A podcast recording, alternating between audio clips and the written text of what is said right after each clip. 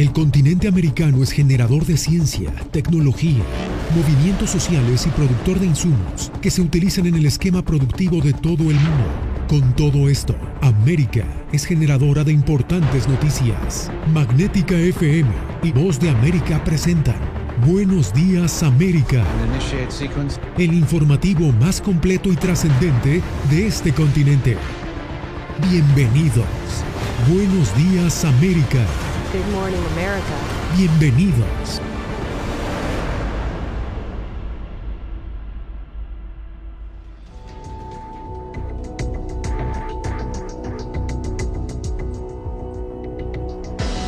Bienvenidos al Mundo al Día. Hoy se cumple una semana desde que Rusia lanzó la invasión de Ucrania. Ocho días de cruentos combates ha dejado un saldo catastrófico. Más de un millón de personas han salido de ese país buscando refugio. Hay cientos de muertos y heridos que aún se siguen contabilizando y el mundo ya siente la subida de los precios de la energía y los alimentos. Y lo peor, tras una llamada telefónica con el presidente de Francia, Emmanuel Macron, el mandatario ruso Vladimir Putin le dijo que Rusia avanzará con la invasión pase lo que pase. Justamente nos conectamos en Polonia, donde siguen llegando cientos de miles de víctimas de este conflicto en busca de refugio. Y Philip Crowder, periodista de la agencia de prensa asociada, lo está registrando en el terreno. Philip, cuéntanos específicamente en qué parte te encuentras y cuál es el panorama que están enfrentando en este momento los ucranianos. Pues estamos aquí muy cerca de la frontera polaca con Ucrania. Ven detrás de mí la estación de tren de Przemyśl, donde por extraño que parezca, todavía están llegando trenes desde la capital ucraniana Kiev. Y más que nada son mujeres y niños, ya que los hombres entre los, entre los 18 y 60 años se tienen que quedar en Ucrania. Se les prohíbe salir del país y se supone que van a defender a su país en las próximas semanas y en los próximos meses. Aquí en esta ciudad hablé hace unas pocas horas con una mujer que estaba con su hijo de cinco años. Me contó entre lágrimas que no tenía noticias de su marido en bastante tiempo. La razón, su marido es reservista en el ejército ucraniano y se suponía que estaba en la línea de frente. Ya le hablé de los trenes que llegan aquí a Polonia, pues no vuelven vacíos a la capital ucraniana. Hay bastantes hombres que vuelven. Uno con el que hablé hace poco me dijo que vuelve a Ucrania para defender a su familia y a su país. Philip, también hay denuncias de personas que no son ucranianas, que están enfrentando obstáculos para abandonar territorio ucraniano. ¿Qué has escuchado al respecto? Pues yo también he oído esas historias y les doy un, ejemplo de ayer. Hablé con un grupo de estudiantes indios eh, que habían llegado, que habían logrado llegar aquí a Polonia después de una fuga muy difícil de Kiev. Me contaron que hubo trato prioritario en Kiev para los ucranianos que se querían subir a esos trenes que llegan aquí a Polonia después de un viaje de 10 o 11 horas. Incluso me dijeron que las mascotas también recibieron trato prioritario antes que ellos. Hay que decir que aquí en Polonia no hay quejas similares a esas. Aquí se agradece mucho el apoyo del pueblo y del gobierno polaco y la ayuda humanitaria se está organizando de manera muy eficiente aquí.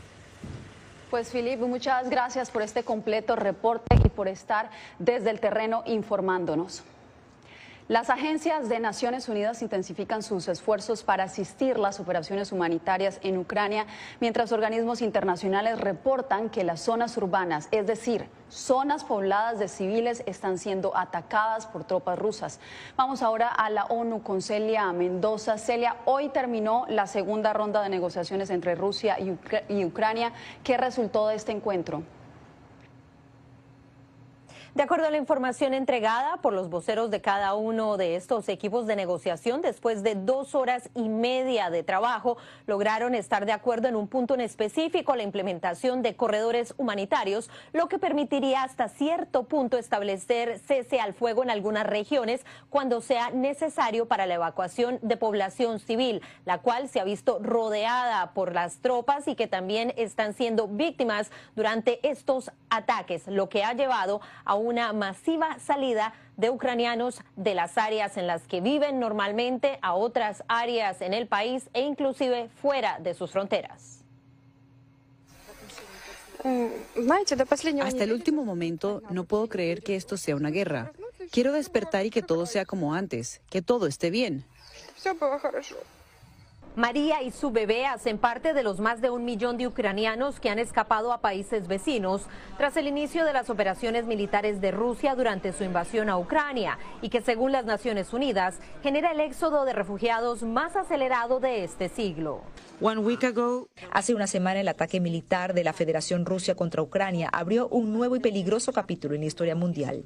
La alta comisionada para Derechos Humanos de la ONU, Michelle Bachelet, ha denunciado el uso de armas de alto poder contra la población civil. La mayoría de las víctimas civiles fueron causadas por el uso de artillería pesada, sistemas de cohetes de lanzamiento múltiple y ataques aéreos en zonas pobladas, con informes preocupantes de uso de municiones de racimo contra objetivos civiles a lo que se suman las denuncias que ha recibido su oficina de miembros de comunidades vulnerables, defensores de derechos humanos y periodistas, mientras la Organización Mundial de la Salud abogó para lograr acceso humanitario. Existe una necesidad urgente de establecer un corredor para garantizar que los trabajadores humanitarios y los suministros tengan acceso seguro y continuo para llegar a las personas necesitadas.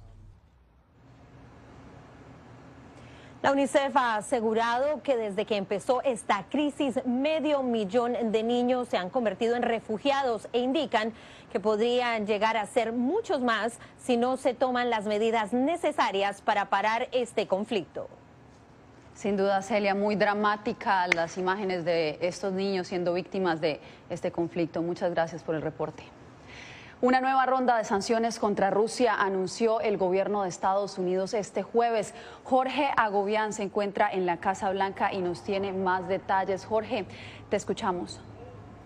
Yasmín, las sanciones están destinadas a 19 oligarcas, como llama la Casa Blanca, a funcionarios cercanos del gobierno de Vladimir Putin. Durante el día de hoy, la Casa Blanca volvió a decir que el presidente Biden no tiene intención alguna de reunirse con el presidente ruso en los próximos días y tampoco de sostener llamadas telefónicas. Al mismo tiempo, el llamado de Estados Unidos a seguir apoyando el tema humanitario en Ucrania sigue siendo tema aquí en la Casa Blanca y hoy también los servicios de inmigración de Estados Unidos aseguraron que en los próximos días no se deportarán a ucranianos que se encuentren en territorio estadounidense. Sobre las sanciones, ese es el reporte. Siete entidades rusas, 19 individuos cercanos al gobierno de Vladimir Putin y 47 de sus familiares y asociados fueron agregados este jueves a la lista de sancionados por Estados Unidos. El secretario de prensa del presidente ruso está entre los designados. Hoy anuncio que agregaremos docenas de nombres a la lista, incluido uno de los multimillonarios más ricos de Rusia, y prohibiré viajar a Estados Unidos a más de 50 oligarcas rusos, sus familias y sus socios más cercanos. Y seguiremos apoyando al pueblo ucraniano con asistencia La Casa Blanca solicitó al Congreso 10 mil millones de dólares adicionales para Ucrania. Los fondos estarían destinados para ayuda humanitaria y defensa para el gobierno ucraniano, así como para socios de Europa Central. En el Congreso, el momento de unidad bipartidista sobre la crisis ucraniana pareciera ser propicio para una posible aprobación de la solicitud. Algunos legisladores promueven prohibir las importaciones de petróleo ruso a Estados Unidos, una medida sobre la que se mostró a favor este jueves la presidenta de la Cámara de Representantes. Estoy a favor de eso, prohibirlo, prohibir el petróleo proveniente de Rusia. El senador republicano Lindsey Graham también ha apoyado la iniciativa, pero advirtió sobre las inminentes consecuencias económicas en el mercado energético.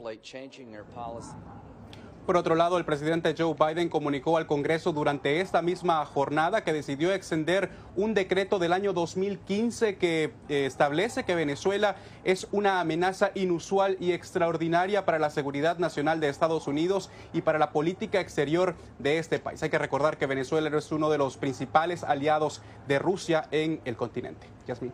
Era Jorge Agobián desde la Casa Blanca. Muchas gracias. Bien, y la prensa también ha sido objeto de censura por parte del gobierno ruso. La Voz de América, junto a otros medios internacionales, recibieron amenazas de bloqueos y la interrupción de sus emisiones en ese país. Este jueves, la jefa de prensa de la Casa Blanca se pronunció al respecto. Escuchemos lo que dijo.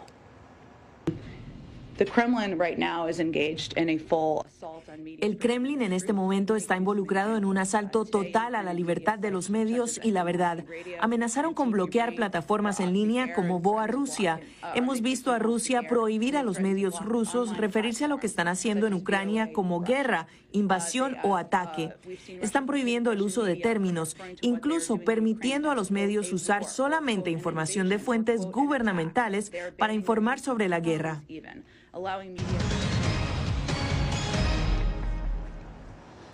El conflicto en Ucrania ha impactado directamente el precio del barril de crudo que esta semana se acercó a los 120 dólares. Laura Sepúlveda nos reporta que las consecuencias trascienden fronteras y podrían terminar afectando la economía latinoamericana. La afectación para América Latina no está demarcada como región, sino por el país del que se está hablando, ya que el barril del crudo a alrededor de 120 dólares marca una gran brecha entre los países productores y los consumidores. El exdirector del Banco Mundial, Marcelo Giugale, destaca que la región verá un impacto que no es de conveniencia. Esta idea de sí, nos beneficiamos algunos países porque vendemos justo la materia prima que producía Ucrania y ahora va a estar en más demanda, es una ganancia de corto plazo muy pequeña comparado a la gran pérdida estratégica. Aunque destaca que habrá unos que verán un efecto negativo un poco más rápido que otros. Que venden eh, materias primas para la construcción, Chile, por ejemplo, que vende cobre, que es crítico en la construcción. ¿Por qué? Porque la economía mundial se va a desacelerar un poco. La inversión en nuestra región es sin duda un pilar importante del funcionamiento económico. Y dada la volatilidad actual, el analista de políticas internacionales Juan Carlos Hidalgo explica cómo este impacto podríamos verlo en un corto plazo. El dinero huye a activos seguros, usualmente a bonos de gobierno, principalmente, que es lo más seguro que hay allá afuera. Entonces lo que hay es una succión de capital de todo el mundo hacia Estados Unidos. Asimismo, destaca que pese a que las situaciones económicas se están tensando, no se prevé una reducción del envío de las divisas, una transacción importante especialmente desde Estados Unidos a países latinoamericanos. Hay un factor humano muy importante y es que se trata de millones de trabajadores latinoamericanos que se encuentran en Estados Unidos y cuyo y que están dispuestos incluso a pasar penurias antes de dejar de mandarle dinero a sus familiares en sus países de, origen. Laura Sepúlveda, Voz de América, Austin, Texas.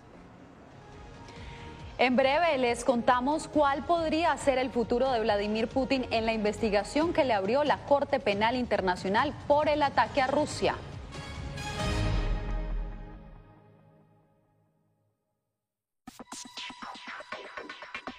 Sabemos que las mascarillas son una de las mejores herramientas para protegernos del COVID-19, pero con la aparición de nuevas variantes, los expertos están descubriendo que no todas las mascarillas cuentan con el mismo nivel de protección.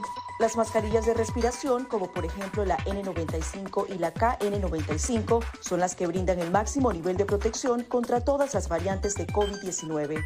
Las mascarillas N95 son certificadas en Estados Unidos y tienen correas que van alrededor de la cabeza, mientras que las mascarillas KN95 se fabrican en China y cumplen las normas creadas por ese país. La segunda mejor opción son las mascarillas quirúrgicas desechables. Asegúrese de que éstas tengan un buen ajuste en la nariz, la boca y el mentón, múltiples capas de material no tejido y una varilla nasal. Si no tiene otra opción, use una mascarilla de tela de por lo menos dos capas y sin válvulas de ventilación u otras aberturas.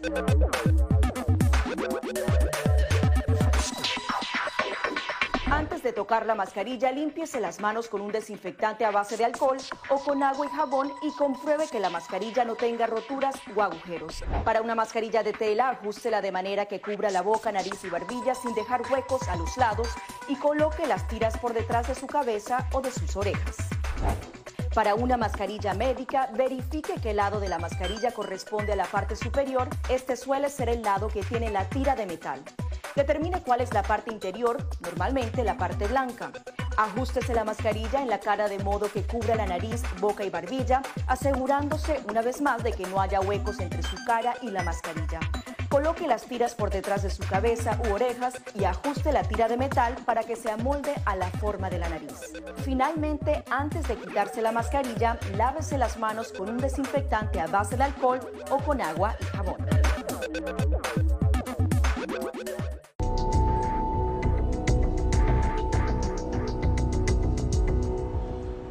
La agresión a Ucrania le ha costado a Vladimir Putin no solo una enorme condena a nivel mundial. Ahora la Corte Penal Internacional le abrió una investigación por crímenes de lesa humanidad. Diva Lizeth Kashk nos explica el alcance de esta investigación. Pese al inminente apoyo de la mayoría de los países miembros de la ONU para sancionar a Rusia, exigir indemnización y cese inmediato a las hostilidades en Ucrania, la comunidad internacional solo crearía un daño a la imagen de Rusia que no reconoce la jurisprudencia de esta Corte de Justicia, según el analista Giovanni Vicente. Y bueno, pues en todo este tiempo han sido muy pocas las sentencias firmes que han tenido realmente una ejecución en los países, porque si no cuentan con sistemas institucionales fuertes, si no cuentan con separación de poderes esos países, bueno, pues pues, pues, la cooperación para la ejecución de estas sentencias es muy mínima. Paralela a esta resolución de la ONU, el fiscal de la Corte Penal Internacional anunció que iniciará investigación a individuos, jefes y comandantes de Rusia por crímenes de guerra en Ucrania, que desde el 2014 aceptó la jurisdicción de esta Corte, una movida directa contra Vladimir Putin y su cúspide de guerra. Esa corte entonces tiene la autoridad de arrestar a las personas en, la mayoría de países del mundo, traerlos a justicia y, sentenciarlos a una cárcel. Así que hay, hay consecuencias serias pero no son inmediatas. La investigación es necesaria para reparar a las víctimas de esta guerra, según Elena Olea, experta en derechos humanos, aunque admite que para castigar también se necesita la cooperación de Rusia. Y ese no sería sin, eh, un desafío menor, eso sería un gran obstáculo eh, si Rusia resuelve proteger a, los, a sus comandantes. Diva Cash, Voz de América, Washington. La audiencia, la audiencia global se ha volcado hacia el conflicto en Ucrania y al mismo tiempo miles de personas se han convertido en narradores de un hito histórico, aunque con una fuerte carga de desinformación. Fabiola Chambi conversó con expertos sobre esta tendencia. Transmisiones en vivo a través de Twitch con 16 cámaras desde Ucrania. Videos on demand en YouTube, Minuto a Minuto y Space en Twitter. Interacción en Discord con más de 10.000 miembros y actualización constante en su newsletter resume la cobertura multiplataforma del chileno Nicolás Copano. Más que viendo la guerra, porque fueron tiempos de paz, consumiendo productos vinculados a ella. Y mi labor es darle contexto a eso y a conversar y acercarnos a través de los hechos. El mexicano Mauricio Cabrera, experto en innovación de medios, dice que este es el primer conflicto armado con millones de corresponsales de guerra. Estamos hablando de la guerra más comentada, de la guerra más opinada de la que tengamos memoria, porque todos en cierto modo actuamos, estemos o no ahí como corresponsales de guerra. Pero todo este movimiento inevitablemente lleva a pensar en la desinformación y la posverdad. El periodista ya no es el que descubre la información, porque eso ahora ya casi es el ciudadano con su móvil, pero sí se ve obligado el periodista a darle el análisis y una explicación eh, por sobre aquello que es la captura de las imágenes, que era en principio lo que hacía el cronista de guerra. Los cronistas improvisados han tomado el conflicto en sus manos, y literalmente, porque a través de sus celulares están sumando capítulos al hecho más mediático hasta ahora. Fabiola Chambi, Voz de América, Bolivia. Más adelante, en Nicaragua, este jueves comenzó el juicio contra Cristiana Chamorro, la dirigente opositora que intentó desafiar a Daniel Ortega.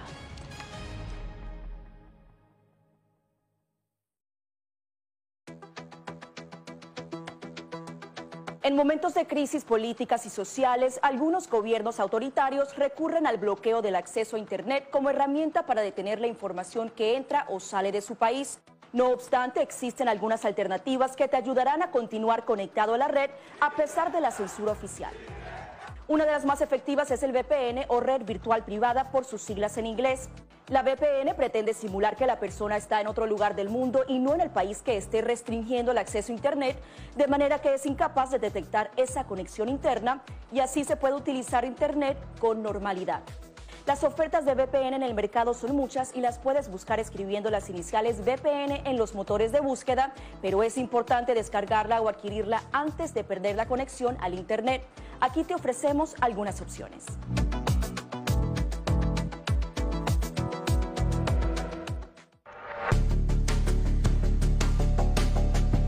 Durante el brote del COVID-19, los estafadores pueden tratar de aprovecharse de personas vulnerables a través de diversos métodos que van cambiando con frecuencia. Es posible que lo contacten por teléfono, correo electrónico, mensajes de texto, correo postal o redes sociales.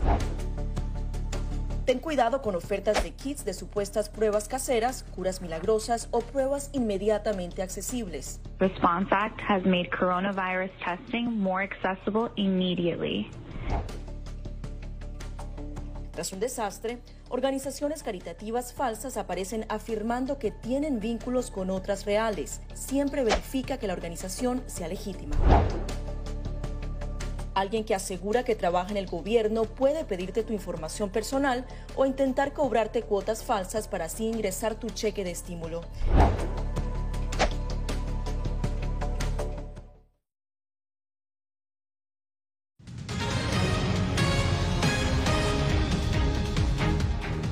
Actualizamos la información en el mundo al día y nos vamos para Nicaragua porque un tribunal inició el juicio contra la dirigente opositora Cristiana Chamorro, quien lleva nueve meses encarcelada acusada de supuesto lavado de dinero y activos. Donaldo Hernández nos tiene el informe. Empezó en Managua el juicio contra Cristiana Chamorro, la hija de la expresidenta de Nicaragua, Violeta Barrios, y del héroe nacional Pedro Joaquín Chamorro. Los supuestos delitos que le imputa el Ministerio Público de lavado de dinero, gestión abusiva, falsedad ideológica, apropiación y retención indebida son rechazadas por organismos de derechos humanos. Aquí está demostrado que los operadores denominados de justicia son operadores sobre todo políticos que acusan inventando causas desde antes de las audiencias, el mandatario Daniel Ortega ya había anunciado la culpabilidad de Cristiana y de otros seis aspirantes presidenciales. No estamos juzgando candidatos. Aquí se está juzgando a criminales que han atentado contra el país y justamente antes de su arresto, Cristiana Chamorro era la aspirante presidencial de la oposición con más posibilidad de enfrentarse a Daniel Ortega en las votaciones de noviembre pasado, según explica el opositor Héctor Mairena. Cristiana, en efecto, era una de las precandidatas que mayores posibilidades presentaba, aunque él solamente era una precandidata, eh, de derrotar a Ortega en elecciones verdaderamente libres. Este miércoles, la Sociedad Interamericana de Prensa pidió la libertad de Cristiana Chamorro, quien es la vicepresidenta de la prensa, el periódico confiscado en agosto del año pasado. Donaldo Hernández, Voz de América. Entre tanto, en Colombia, el presidente Iván Duque anunció que este 10 de marzo se reunirá por primera vez con su homólogo estadounidense Joe Biden en la Casa Blanca. Los jefes de Estado abordarán varios temas, incluyendo la guerra de Rusia con Ucrania. Jair Díaz desde Bogotá nos reporta. Trabajar en la agenda ambiental, en la agenda de seguridad, en la defensa de la democracia y también en el rechazo a ese oprobio que ha sido el ataque injustificado a Ucrania. Así confirmó el presidente Iván Duque los temas que se van a tratar en el primer encuentro oficial que tendrá con el presidente de Estados Unidos, Joe Biden. Reunión que generó opiniones divididas en Colombia. Aquí no hay que olvidar que estamos en medio de una tensión que involucra a países que tienen armas nucleares. Así que yo esperaría que el presidente Duque eh, pues asuma un comportamiento distinto. En otra orilla se encuentra la congresista Paola Holguín, quien asegura que los colombianos y venezolanos serán grandes beneficiarios de esta agenda bilateral. Temas tan importantes como la seguridad regional y global, la transición energética, la reactivación económica, el permiso temporal para los venezolanos. Para John Mario González, analista en política internacional, esta reunión se da en un momento oportuno, ya que Colombia puede correr grandes riesgos de seguridad por la alianza de Rusia con Venezuela. Realmente en este momento tal vez es el tema de mayor trascendencia para la seguridad nacional, el asunto con Venezuela que se ha venido incrementando por el conflicto Rusia y Ucrania. En este encuentro de los presidentes también dialogarán sobre la conmemoración de los 200 años de relaciones diplomáticas de Colombia con Estados Unidos. Jair Díaz, Voz de América, Bogotá. Al volver, mientras Estados Unidos comienza a vivir una nueva normalidad, las autoridades redireccionan su estrategia anti-COVID-19.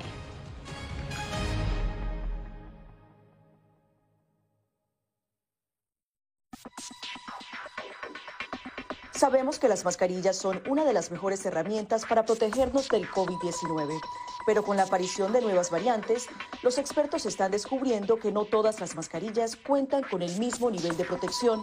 Las mascarillas de respiración, como por ejemplo la N95 y la KN95, son las que brindan el máximo nivel de protección contra todas las variantes de COVID-19. Las mascarillas N95 son certificadas en Estados Unidos y tienen correas que van alrededor de la cabeza mientras que las mascarillas KN95 se fabrican en China y cumplen las normas creadas por ese país. La segunda mejor opción son las mascarillas quirúrgicas desechables. Asegúrese de que éstas tengan un buen ajuste en la nariz, la boca y el mentón, múltiples capas de material no tejido y una varilla nasal. Si no tiene otra opción, use una mascarilla de tela de por lo menos dos capas y sin válvulas de ventilación u otras aberturas.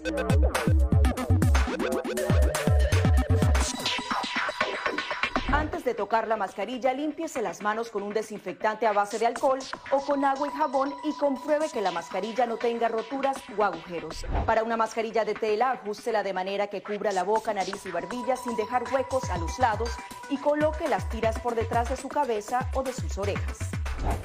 Para una mascarilla médica, verifique que el lado de la mascarilla corresponde a la parte superior. Este suele ser el lado que tiene la tira de metal. Determine cuál es la parte interior, normalmente la parte blanca.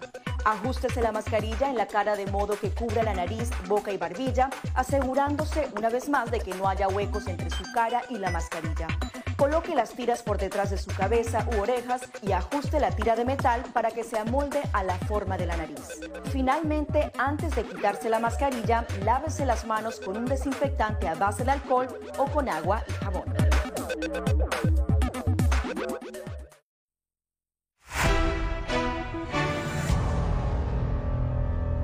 En Estados Unidos, las autoridades sanitarias anunciaron un nuevo enfoque en la lucha contra el coronavirus. José Pernalete nos dice que ahora vigilarán las aguas residuales para anticipar la aparición de nuevos brotes. Otro enfoque para la lucha contra la pandemia se afina en la Casa Blanca. Los Centros para el Control y la Prevención de las Enfermedades informaron que reforzarán el monitoreo de aguas residuales para precisar los incrementos de nuevos contagios. Esta técnica puede predecir entre cuatro a seis días la tendencia de nuevas infecciones que arrojan las pruebas nasales. Cuando se hizo público por primera vez hace dos semanas, los datos del Sistema Nacional de Vigilancia de Aguas Residuales incluían 400 sitios de prueba en todo el país en 212 comunidades que representan a más de 15 millones de personas con una expansión continua. A esta estrategia se suma el reforzamiento del estudio de la secuenciación genómica, análisis en profundidad de resultados de detección del coronavirus para identificar el potencial riesgo de una eventual variante. El sistema de monitoreo de variantes de Estados Unidos ahora puede detectar variantes a un nivel muy, muy bajo.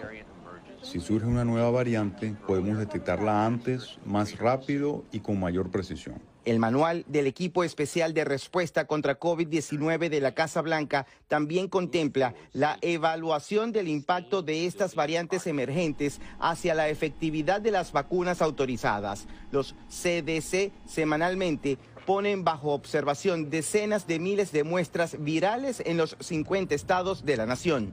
José Pernalete, Voz de América, Miami. Bien, y nos despedimos con el tema que acapara la atención del mundo, el dolor de la guerra en Ucrania. A una semana del inicio de la invasión rusa ha provocado que más de un millón de personas abandonen Ucrania huyendo de los combates. La mitad de ellos serían niños. Así lo reportó la Agencia de la ONU para los Refugiados. Al menos 2.000 civiles han muerto, según el Servicio Estatal de Emergencias de Ucrania, aunque es difícil confirmarlo de manera independiente.